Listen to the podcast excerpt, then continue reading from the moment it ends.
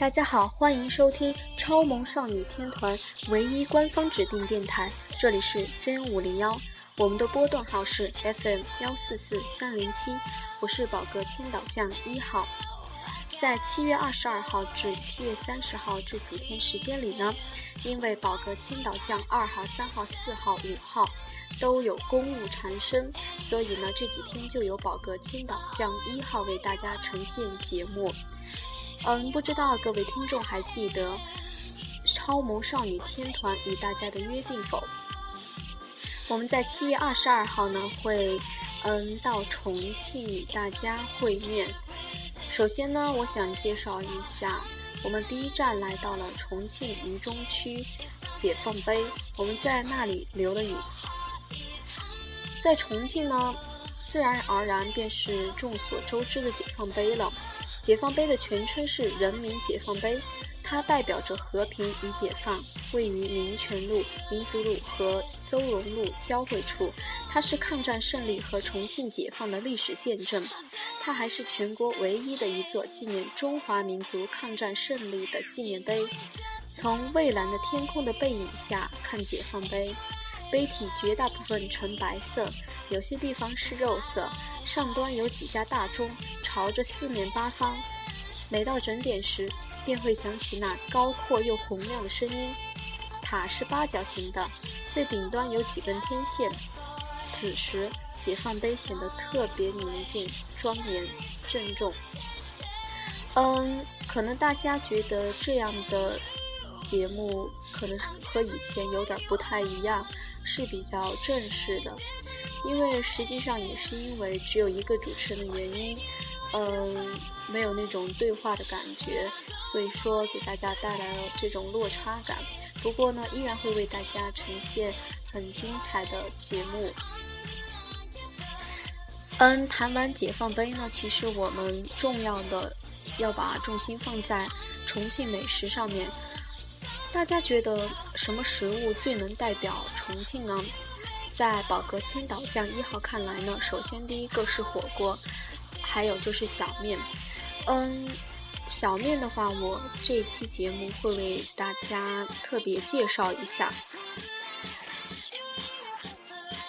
重庆人对重庆小面的热爱不亚于火锅。清早起来呢，街边的面摊格外红火。尽管堂子装修的不好，甚至没有堂子，美女在这个时候也从不顾及自己的熟女形象，吃着那是个香哦。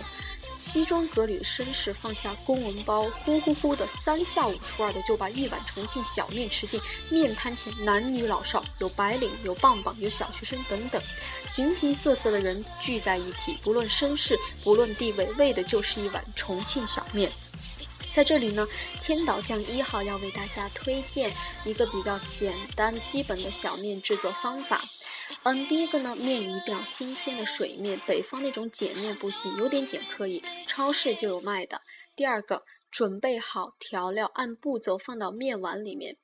嗯，不知不觉放了很多调料到碗里以后，加点沸水进去，把它们调匀一下。当然，有骨头汤是最好的。嗯。这个时候香气就已经飘出来了。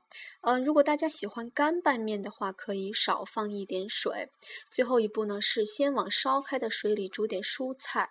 冬天呢，推荐大家煮一点莴笋。等两分钟，把面放下去搅拌一下，煮到断生就可以装碗了。在这里呢，千岛酱一号要提醒大家有一些制作技巧，关于小面的。酱油呢，不需要多贵的生抽、老抽，黄豆酱油即可。为什么要先放呢？因为碗里没有东西，才可以掌握放酱油的量。可以先少放，万一淡了就可以加盐。切记不要在煮好的面里面加酱油。味精和鸡精，嗯，这个是基本的。还有就是油辣椒，小面的灵魂，就用在超市买袋装的辣椒面。嗯，放在小罐里，熟菜油加热到七成热，淋进去就成为辣香扑鼻的油辣椒花椒面。能吃辣的城市很多，能吃麻的大概就四川和重庆吧。所以花椒也不能马虎，最好用茂文的超市也有的卖。嗯，也可以用新花椒做的花椒油更香。以上两种调料一定要非常新鲜，才可以达到最美味的效果。这也是为什么家里的面总没有外面好吃的原因，因为面馆是天天换这两种调料。还有就是混合油，油一定要多放，这才是关键。嗯，不喜欢吃猪油的朋友呢，可以用菜油、色拉油和香油混合代替。葱花呢要多放。以上调料是必备。以下有条件和喜欢吃的朋友可以准备：炒香的花生碎粒，还有少量姜蒜末，也可以用超市有卖的那个姜油、蒜油代替。醋。对于喜欢吃酸辣小面的朋友来说非常重要，但不一定要放很多。其实呢，在制作小面的过程中，最后要加入一些蔬菜是最好不过的了。腾腾菜，嗯，可能北方有一些城市不太了解这道这个菜，嗯。摘的时候呢，老一点无所谓，但要那个折成一段一段的，不要像炒那样去把它撕破。豌豆尖呢，越嫩越好，不要相信外面那个菜市场那个选的还是不一样的老。回来自己必须要重新的，嗯，摘过豌豆尖才比较好。还有呢，说到煮面，肯定要用水来煮。以前有一本书叫《重庆十八怪》，里面有篇文章就是介绍重庆的小面，说新烧出来的水煮面味道就不行，非要下过面的二道水煮出来的面才最好吃。当然，在家不可能做到这样，讲究新烧的水用吧，但是不要节约那一点点水，最好是锅深水多，让火一直开到最大都不会扑。出来，这样下出来的面才好吃，里外受热均匀，不会出现那种内外软度不一样的情况。在节目的最后呢，我想到路边去采访几个路人，问一问他们认为什么食物才最能代表重庆，看一看，嗯，大众们的建议好了。好，我前面走过来一位路人，我们来问一问他对重庆食物的一些想法。好了，请问你觉得什么食物最能代表重庆呢？嗯，能不能讲一下？可以，嗯，重庆嘛，主要是火锅噻。那为什么你觉得火锅是最能代表重庆的呢？因为首先从它的地理环境就可以看出来，二一个本身那个火锅的发源地也是来自于。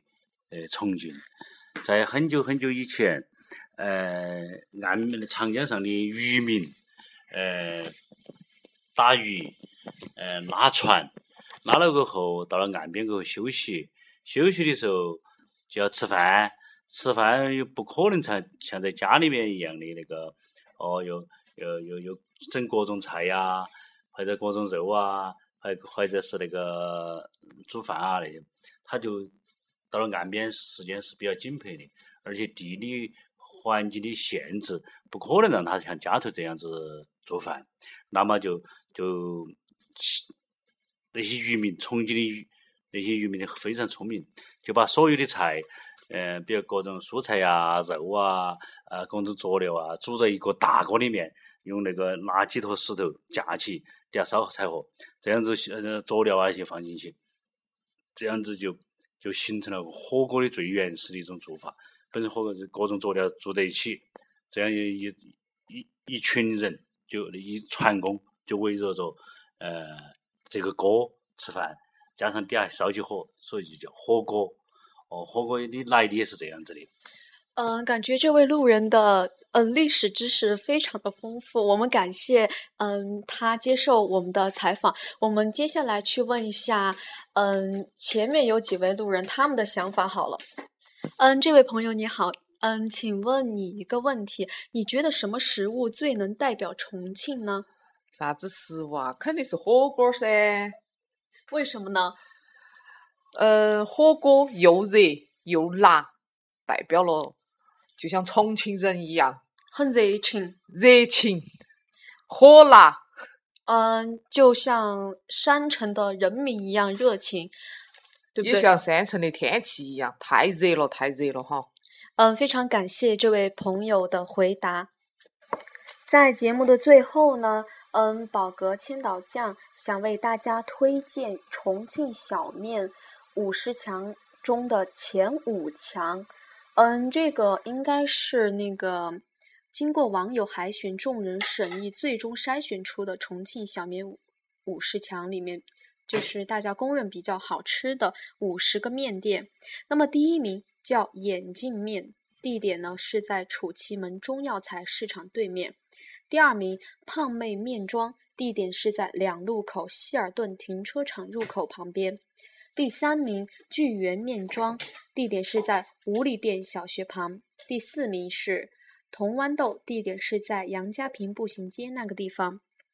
第五名呢，嗯，是花市湾杂面，地点是万豪酒店对面花市。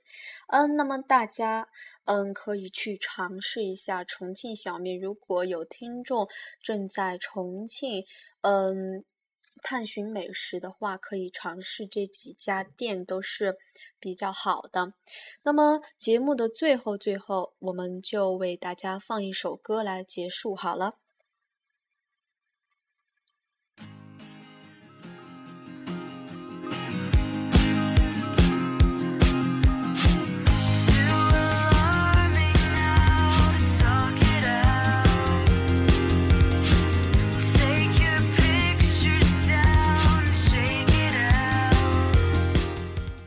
感谢大家的收听，这里是超萌少女天团唯一官方指定电台 C N 五零幺，我们的波段号是幺四四三零七，我们下期再见。